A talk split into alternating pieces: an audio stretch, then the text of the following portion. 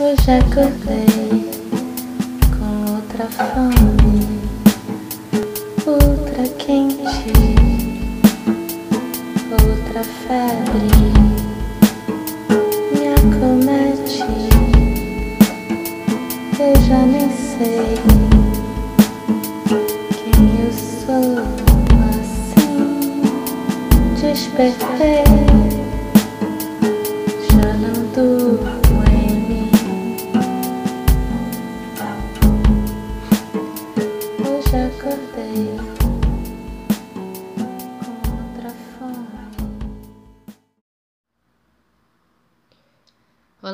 sou a Glenda e esse é mais um episódio do podcast Meditadora de Botequim. E aí, tudo bem? É, hoje eu vou fazer uma prática bacana no final do episódio, então fica comigo. uma prática necessária e útil. É, e eu queria falar um pouco sobre os retornos que eu tive do episódio passado que foi sobre mindful dating, ou seja, sobre encontros, sobre conhecer e trocar com pessoas e de como eu estava percebendo isso, né, na minha experiência através dos aplicativos de paquera, é, no meu caso o Happen, e de como eu vejo que seria um encontro mindful, né, ou um mindful dating ou, em outras palavras, um encontro focado no presente, com trocas verdadeiras, atenção no outro e nas próprias sensações. É, mais uma vez, se você não assistiu, não escutou esse episódio passado, escuta lá e me dá um retorno depois. Se você concorda com as minhas colocações, se você discorda, se a sua é, experiência se mostrou totalmente diversa ao que eu falei, enfim, é, escuta lá. É, um dado curioso é o de que só mulheres me deram um retorno sobre esse episódio, a exceção gloriosa de um cara que me escreveu é, falando sobre isso enquanto eu estava aqui redigindo esse script. E é uma pena porque eu falo o tempo todo da minha percepção enquanto mulher, né? E eu gostaria de ouvir o que os homens têm para falar sobre isso. Esse cara, aliás, disse que achou a minha análise bastante bem articulada, é, o que certamente mostra que se trata de uma pessoa consciente e pouco reativa, né, que não, não leva as coisas para o pessoal, até porque se trata de um cara que eu conheci através do Happen. É, por outro lado, várias mulheres me escreveram para dizer que super se identificaram, que riram a beça das descrições que eu fiz, porque se viram nas mesmas situações, quer dizer, é, rir para não chorar. Teve uma que falou que tinha saído do app, né? Tinha desinstalado o app porque realmente estava iniciando um processo de ansiedade, o que, se a gente não prestar atenção, acaba é, podendo acontecer mesmo. Já aconteceu comigo num outro momento, né? Eu contei isso no outro episódio. É, a gente tem que ter muito equilíbrio, né, para lidar, muito cuidado, respeito, é, a começar pelo respeito por si mesma, né, é, pelos nossos limites, né, é, respeito para saber delimitar, né, até onde a gente deve ir, né, até onde a gente consegue ir. E não se deixar dragar por esse turbilhão de informações, né, por essa sensação de que a gente não pode perder tempo, né, de que o cara certo pode estar tá ali perdido entre um milhão de pessoas, então a gente tem que clicar e falar e enfim conhecer é, porque ele está ali em algum lugar é, e sem falar nessa preocupação é, que a gente acaba tendo é, de ser o que esperam que a gente seja e tantas outras questões relacionadas, né? É, medo de fazer escolhas erradas, dentre tantas, né? E por aí vai. É, Teve uma ouvinte que me disse que estava difícil conseguir momentos verdadeiros que fossem breves, muito menos ainda é, momentos verdadeiros que fossem longos. É, porque eu tinha dito que não importa a duração, né, mas a, a intensidade e a verdade das trocas, né? E isso é muito triste, né? Essa essa constatação dela, porque é, isso quer dizer que as pessoas estão mantendo as relações na base da superficialidade, né? E poxa, o superficial não basta, né? Não, não enche os olhos nem a barriga de ninguém. É, isso me faz lembrar, né? Quando, quando ela falou isso, me fez lembrar de um cara que, é, que começou, que foi no primeiro dia de aula do curso que eu conduzi. É, eu conduzi junto com com amigos, né, com colegas meus da pós que eu estou fazendo, é, de práticas contemplativas e mindfulness.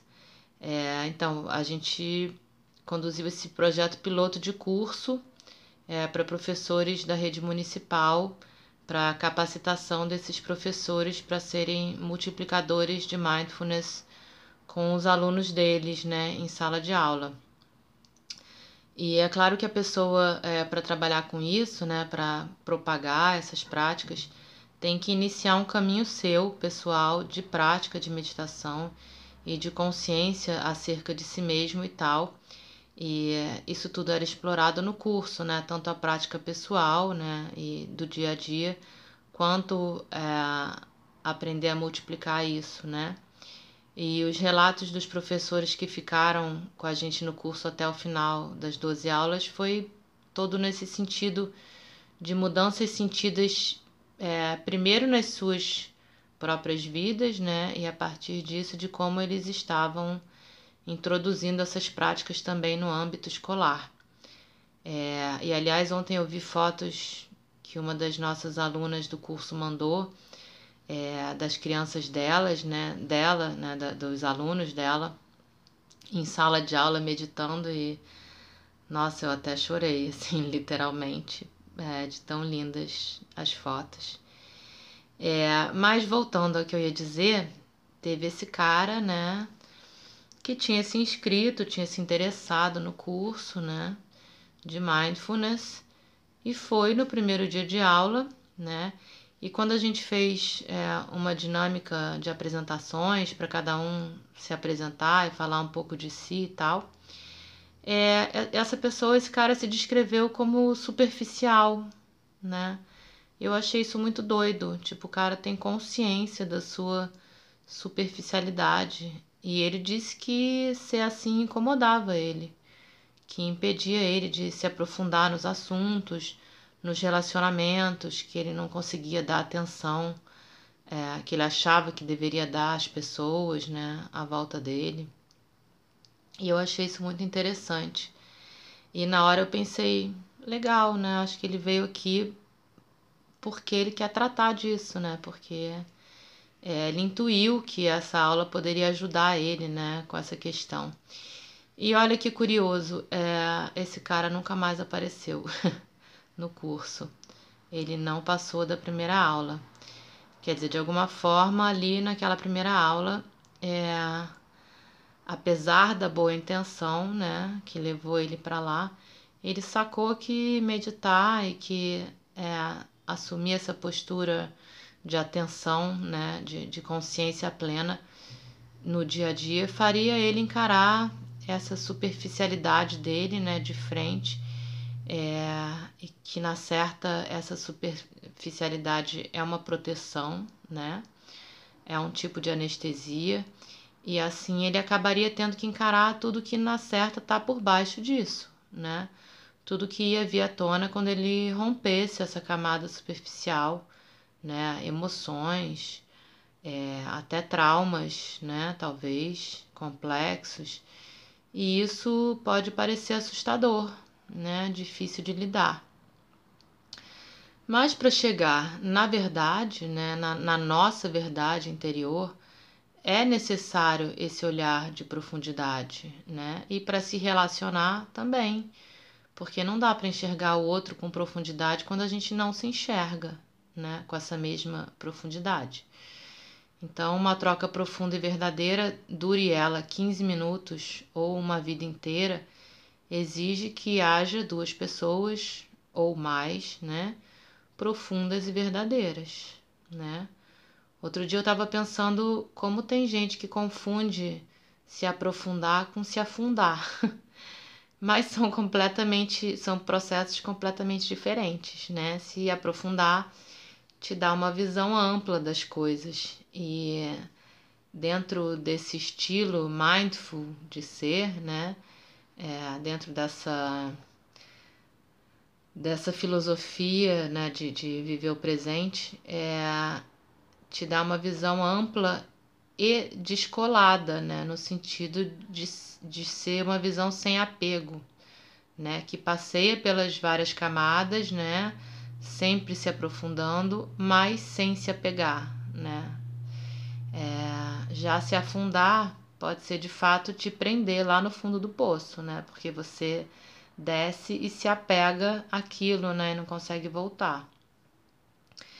E nesse caso, haja processo de elaboração, de aceitação é, e de responsabilização para converter uma coisa na outra, né? Mas o fato de ficar no superficial te livra desse trabalho todo, né? Porque dá trabalho. Então, pode parecer, parecer mais fácil, né? É, enfim, eu vou contar aqui de uma conversa que rolou uh, nos últimos dias, né, há uns dias, uns dias atrás, também através do aplicativo né, de paquera, do Happen, é, que exemplifica isso, né? Um cara que dizia é, no, no descritivo lá do, do perfil dele, ele falava uma frase muito simples, tipo, procuro por um relacionamento leve, alguma coisa assim, que seja leve. É, e aí, ok, a gente conversou um pouco. É, de cara, ele me contou um lance super pesado da história pessoal dele, assim. Ele sentiu essa necessidade de falar isso, né? E, e enfim, é, eu falei uma coisa qualquer, meu Deus, que horror, sei lá. E a conversa continuou. É... E eu falei alguma coisa tipo, você, você, tá, você tá sabendo, né? você tá ligado que o relacionamento só vai ser leve se você for leve, né? É, relacionamento não cura ninguém das suas feridas internas, né? É, passear de mãos dadas e fazer as coisas juntos é muito legal, mas é, se curar das feridas internas só a própria pessoa pode fazer, né? É, aí ele claramente não gostou. Ele disse que eu cortei todo o clima, né? O clima romântico. E disse que eu devia escrever menos e falar menos, porque evitava conflitos. E assim, né, voltamos a essa questão da superficialidade. Vamos nos manter no superficial e vamos falar sobre passeios a dois, e idas a cinemas e ver Netflix comendo pipoca, porque o que tem lá no fundo é doloroso. Ok, mas nesse caso eu, eu não sirvo, né, para a companhia dele. Eu não, eu não, não consigo fazer isso, né? É, na hora eu fiquei até meio sem reação, né? Não sabia nem o que falar, porque, cara, minha vontade era falar, amigo, eu escrevo sobre essas coisas. É o meu trabalho e eu falo sobre essas coisas. Também é meu trabalho. Então, né, se eu for falar menos e escrever menos, o que, que eu vou fazer, né? Enfim. É, mas aconteceu uma coisa interessante.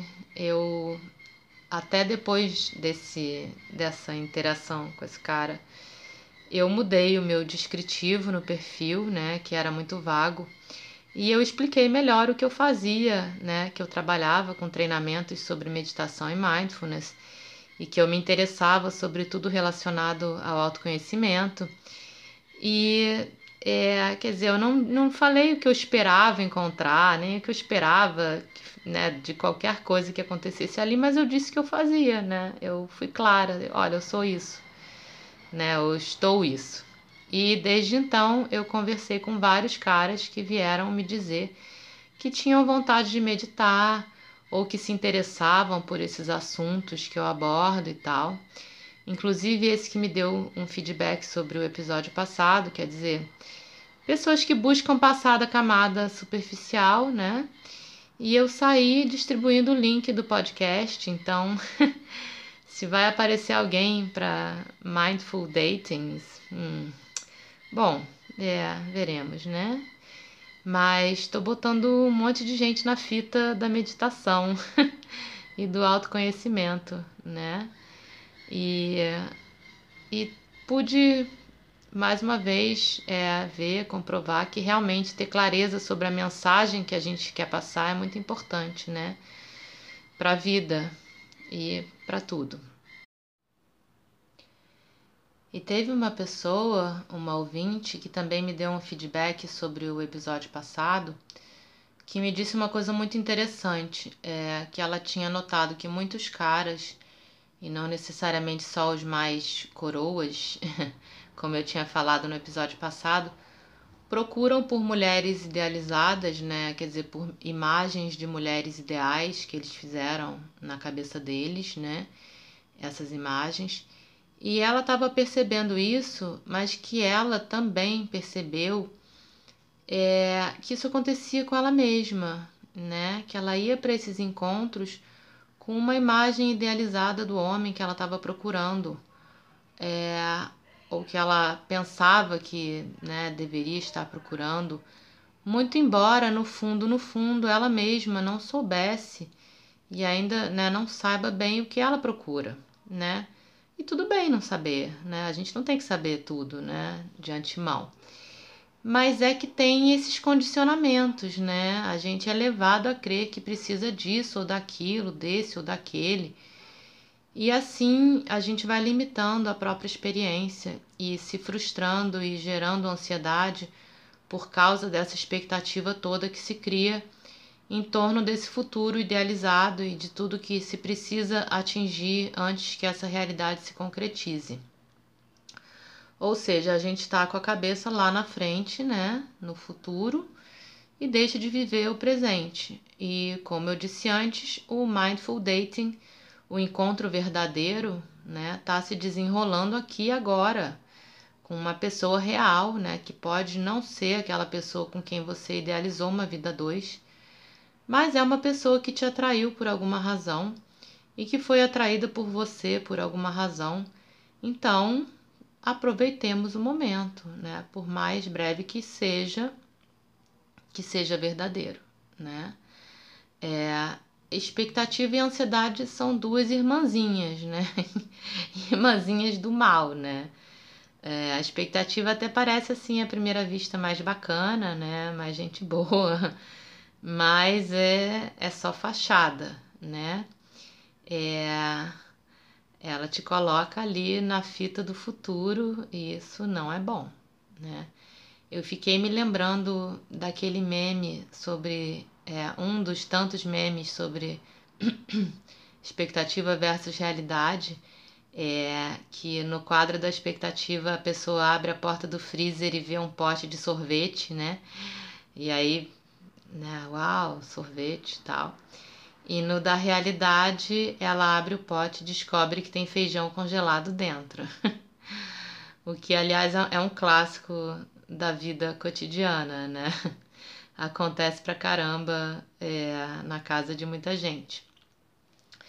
E, cara, que bom, né, que tem feijão. É, feijão é um ótimo alimento, né? Tem ferro, substitui a proteína animal e e esse feijão congelado já tá pronto, né? Não precisa nem cozinhar, é só esquentar em banho-maria ou no micro-ondas.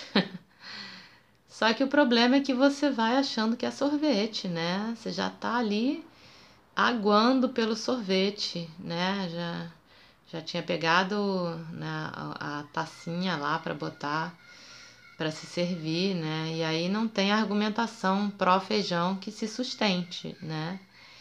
É, o que eu quero dizer é que a expectativa limita muito a nossa experiência, né? E estressa, né? Enquanto a gente está na expectativa, não está no presente e tudo que nos tira do presente nos deixa menos felizes, como já foi, tende a nos deixar menos felizes, né? Como já foi comprovado até por pesquisa científica, é, ou seja, ainda que a expectativa te conduza a um desfecho 100% favorável, dentro do que você esperava, é, você vai ter se estressado, vai ter estressado o seu corpo à toa, né? É, esse barulho é o papagaio, gente. É, enfim, não consigo fazer, não consigo gravar sem esse bicho começar a falar junto. É, foca aqui na minha voz.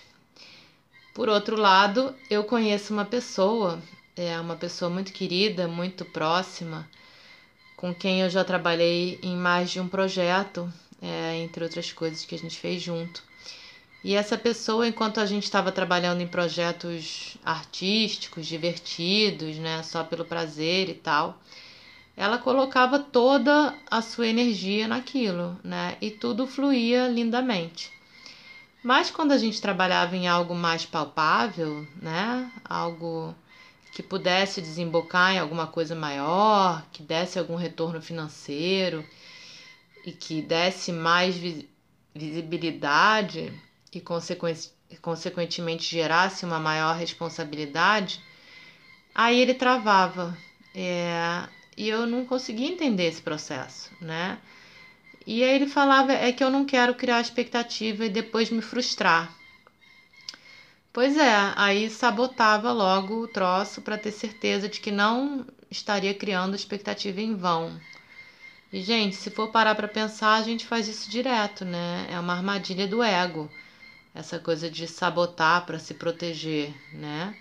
E esse é um subproduto dessa cultura ligada ao resultado, né?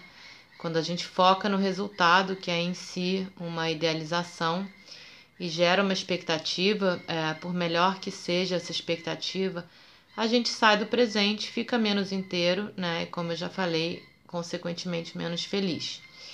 É, mais uma vez, mesmo que a gente atinja esse resultado, a gente perdeu a inteireza dos momentos passados sob essa expectativa, né? Quer dizer, nem tanto se entregar à expectativa, é, mas muito menos tirar a energia do processo e sabotar o resultado, né? O que a gente tem que aprender é a colocar energia é, de realização nas coisas, né? Nos processos, nos encontros, nos relacionamentos ao longo do caminho, né? Porque realização fala de caminho, de momento presente, e resultado fala de chegada, né? Ou de futuro. É, a gente tem que focar na realização independentemente do resultado, né? E a probabilidade de dar certo é inclusive maior, né? É, como eu falei sobre os encontros, né? É, se você não focar no resultado, provavelmente você vai ter um momento mais verdadeiro que você vai trocar ali, por mais breve que seja, né? É, eu sei que eu já falei sobre isso aqui em algum outro episódio, mas eu acho sempre bom falar de novo sobre essas coisas, né? Sobre essa questão da expectativa e do resultado. Então, hoje eu queria terminar é, com uma prática. Na verdade, eu já queria ter feito isso no episódio passado, mas eu acabei falando demais, porque é um assunto que dá muito pano para manga e não deu tempo. É, nessa prática, a gente vai focar num importante centro de circulação e distribuição de energia do corpo, que é o centro pélvico. É, nas tradições do Oriente, a região onde fica o chamado ponto rara, né, que é esse centro, é, entre três e quatro dedos abaixo do umbigo, você pode colocar sua mão assim e procurar o ponto.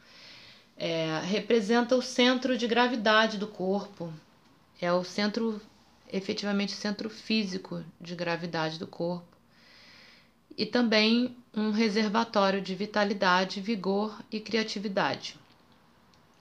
Desenvolver a consciência dessa parte do corpo, né, ativar e harmonizar essa parte do corpo, nos ajuda a ficar centrados e a encontrar o equilíbrio para viver de maneira mais positiva. É, concentrar a atenção nesse ponto nos coloca no eixo, né? Literalmente, né? Já que é o centro de gravidade. E proporciona estabilidade física e emocional, permitindo é, uma unidade, né? De si com si mesmo, né? É, esse poder estabilizador faz uma ligação, é, faz, faz esse poder estabilizador se faz da ligação com o hara, né, que é o centro pélvico, é, que é conhecido como hara pelos japoneses, é, e é um dos pilares fundamentais na meditação e nas artes marciais orientais como o Tai Chi Chuan e o Aikido, por exemplo, né? Em que são necessários concentração e autocontrole. É, os chineses chamam essa região do Hara, né, ou do, do ventre, de Tantien.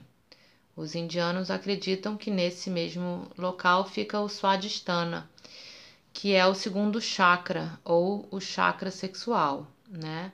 E é um dos sete principais centros energéticos do corpo segundo a medicina ayurvédica. É, esse centro é onde se acumula não só a força vital, mas também a alegria de viver e o prazer sexual. É, até porque ele ele está ligado né, a uma glândula endócrina, né, como todos os principais chakras, né, os sete principais chakras. Nesse caso, é, as gônadas, né, que é estão ligadas aos ovários na mulher e aos testículos no homem. E desse modo, é, esse ponto também se relaciona com a libido, porque, segundo a tradição hindu, é, né, o segundo chakra rege a sexualidade. É, então, ao ativar o rara, é, a gente acumula e organiza essa energia vital o que pode contribuir e melhorar para o nosso desempenho sexual. É, no Japão, o hara também está relacionado ao senso de honra e dignidade. Né? Antigamente, quando se quando os caras se sentiam desonrados, né, é, os japoneses, eles cometiam um suicídio ritual, né, conhecido como arakiri, né, todo mundo já ouviu falar disso é, em que eles cravavam um punhal na região do Hara, né? por isso Harakiri. É, e assim encerravam a vida no lugar onde ela havia começado, né? Isso é muito interessante. É, um Hara forte também significa poder espiritual, né? Então, não à toa nas gravuras japonesas e chinesas, os homens santos costumam ser representados com um círculo de luz localizado no baixo ventre, né? E é por isso que um Buda ou um iluminado é visto nas imagens com a barriga proeminente, né? Por isso que o Buda é gordinho. então vamos lá. É, se você puder tirar agora uns minutos para fazer essa prática, é, totalmente concentrado, é maravilha. Se você não puder, você pode só escutar por hora, né? E voltar em outro momento a esse trecho do áudio. Ou você pode parar agora e voltar depois. É, você vê como fica melhor para você, mas não deixa de fazer a prática. Então, é, aos pouquinhos, né? É, quem puder sentar, é, se senta numa posição confortável. É, se você tiver numa cadeira, procura colocar suas pernas no ângulo reto. É, manter a coluna ereta e relaxada. é, de preferência descolando né, do encosto, é, para alinhar a sua coluna. É, vai aos poucos conduzindo sua atenção para dentro do seu corpo. Deixa que a respiração te conduza para dentro do seu corpo. Deixa que a respiração te acomode nesse lugar interior.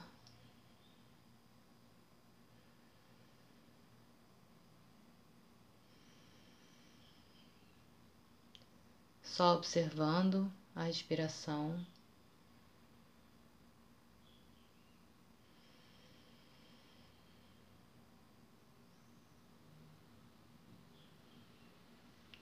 observando o fluxo da respiração, até onde ele vai.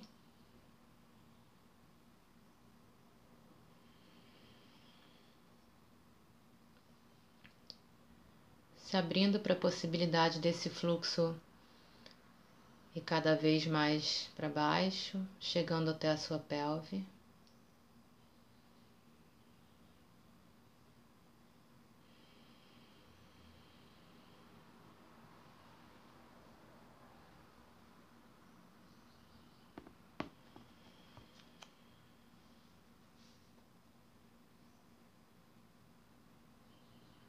E aos poucos, no seu ritmo, começa a colocar a sua intenção de concentrar sua atenção nesse ponto que fica quatro dedos abaixo do seu umbigo. Você pode colocar a sua mão, posicionar seus dedos abaixo do umbigo.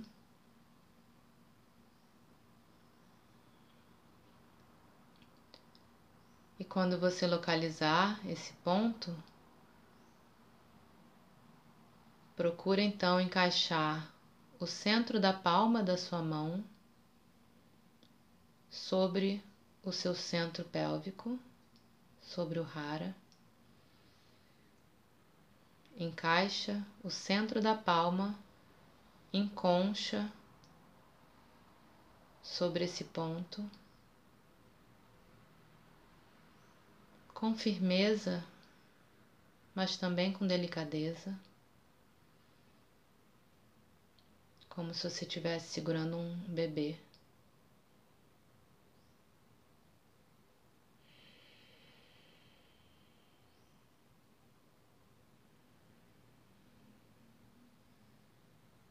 Só sente. Percebe o contato da sua mão com esse ponto. E o contato desse ponto com a sua mão.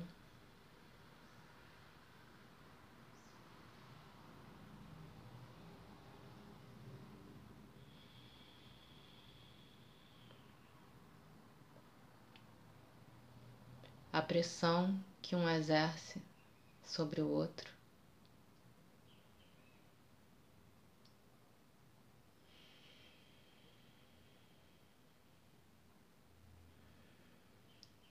E se você não sentir nada, percebe essa ausência de sensação.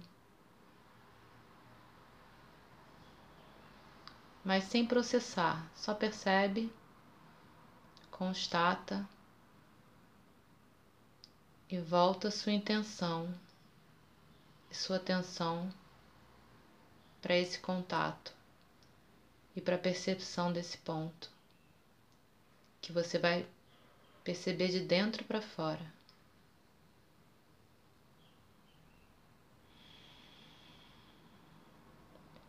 E sempre que a sua mente devagar, não tem problema. Volta sua atenção para esse ponto, para esse contato. para essa percepção.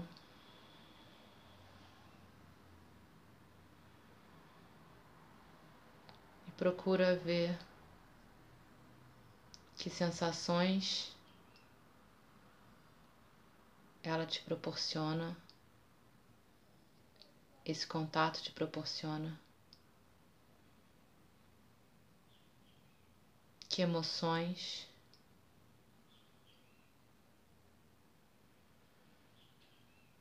que pensamentos, percebe, mas sem se embolar nesses pensamentos ou nessas emoções ou na ausência disso tudo.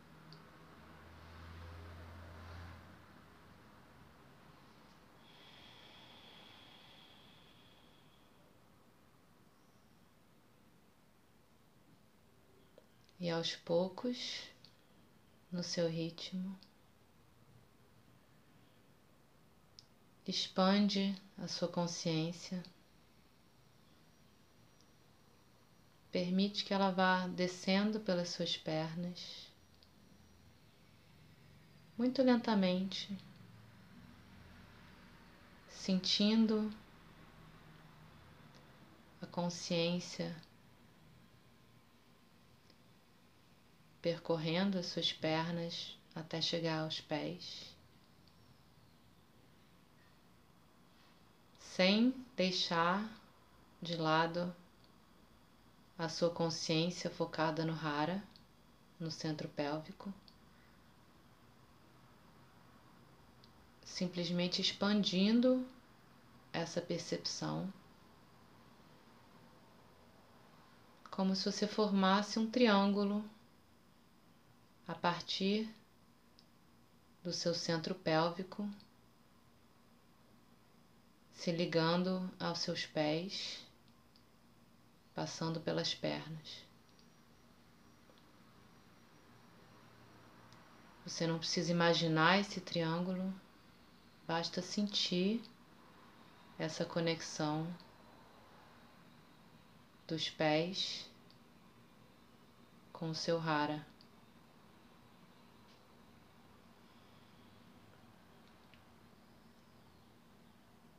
Permitindo fortalecer essa conexão.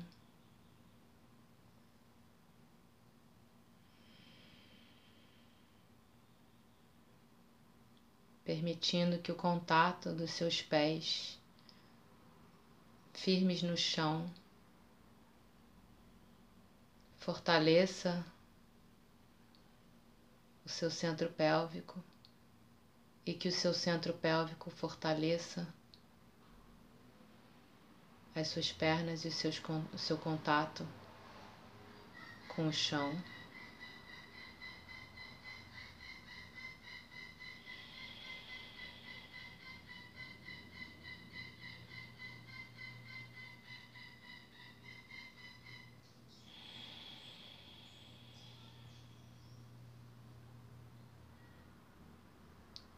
Se você quiser e puder, nesse momento, Vai muito lentamente, em câmera lenta mesmo. Ficando de pé, muito lentamente. Colocando sua atenção no rara, no seu centro pélvico, para fazer esse movimento de se levantar e se colocar de pé. E afastando um pouco os pés para os lados.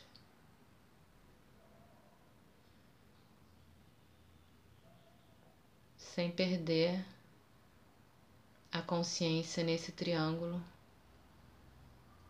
formado pelos dois pés e pelo centro pélvico, colocando mais intenção ainda nesse lugar e nessa ligação. e nessa troca com o chão.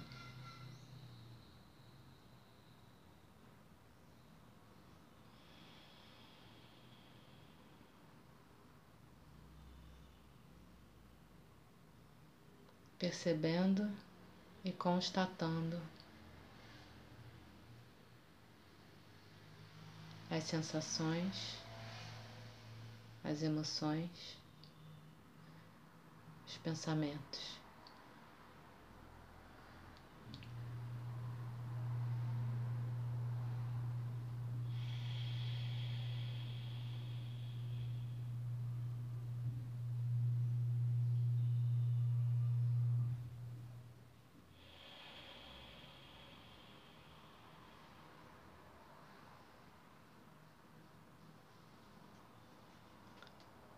E aos poucos, muito lentamente, no seu ritmo,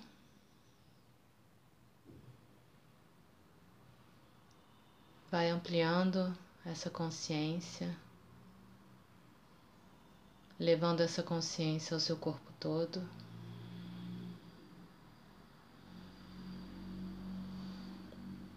E também ao ambiente à sua volta.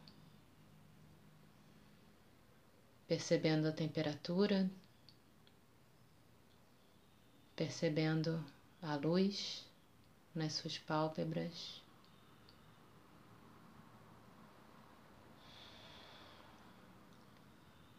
Aos poucos vai abrindo essas pálpebras, vai movimentando seu corpo conforme você sentir necessidade. Mantendo essa conexão com o seu centro pélvico, mantendo a intenção de usar essa energia no seu dia a dia, nas suas trocas, para sua sexualidade, para sua criatividade.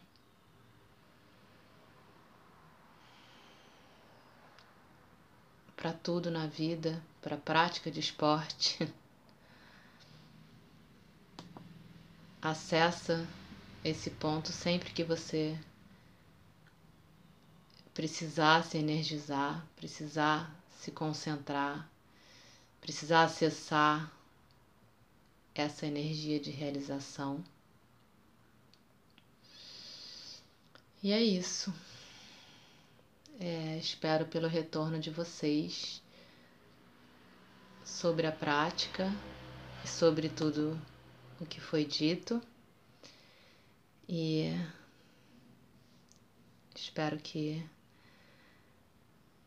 ajude a gente a, enfim, seguir. Beijos e até.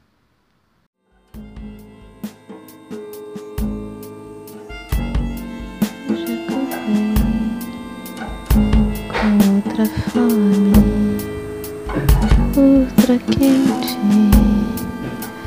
outra febre.